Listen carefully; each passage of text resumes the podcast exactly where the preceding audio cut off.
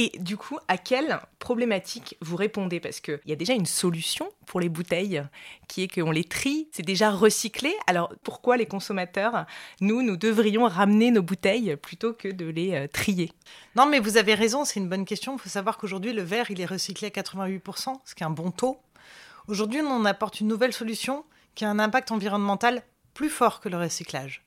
Aujourd'hui, de consigner des bouteilles, ça permet d'économiser 79% d'émissions de gaz à effet de serre, ce qui est l'impact direct sur le changement climatique.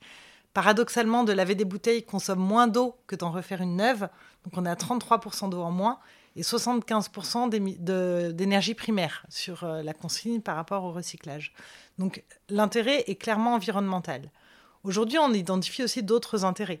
Aujourd'hui, nos producteurs ont du mal à s'approvisionner en bouteilles neuves. Euh, l'objectif, c'est d'avoir une sorte de résilience de territoire aussi et de sécuriser nos approvisionnements. Aujourd'hui, on a tout un volet pour les gros industriels de gestion du risque. De plus pouvoir dans quelques années embouteiller ces produits, c'est un réel risque. Donc euh, aujourd'hui, on a des industriels qui l'intègrent dans leur gestion du risque. Notamment, il y a une pénurie de verre depuis la crise en Ukraine, euh, ce qui font que beaucoup de producteurs ont du mal à s'approvisionner en verre neuf.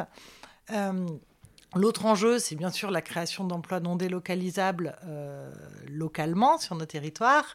Donc euh, c'est un projet, en tous les cas, qui est multi-impact. C'était intéressant parce que euh, vous avez dit clairement, consigner, c'est moins impactant. L'enjeu, il est écologique.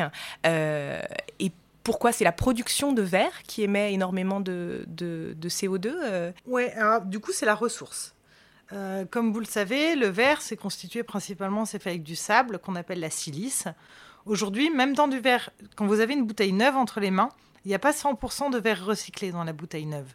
Pour une bouteille blanche que vous avez entre les mains, il y a très peu de verre recyclé pour qu'elle soit blanche.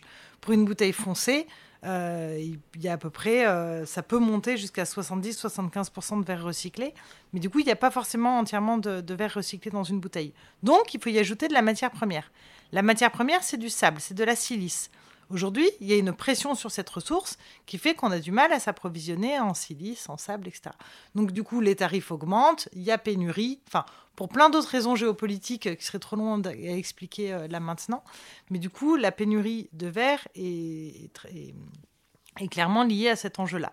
Donc on est sur une ressource qui est une ressource finie, la silice, qu'on ne peut pas exploiter indéfiniment.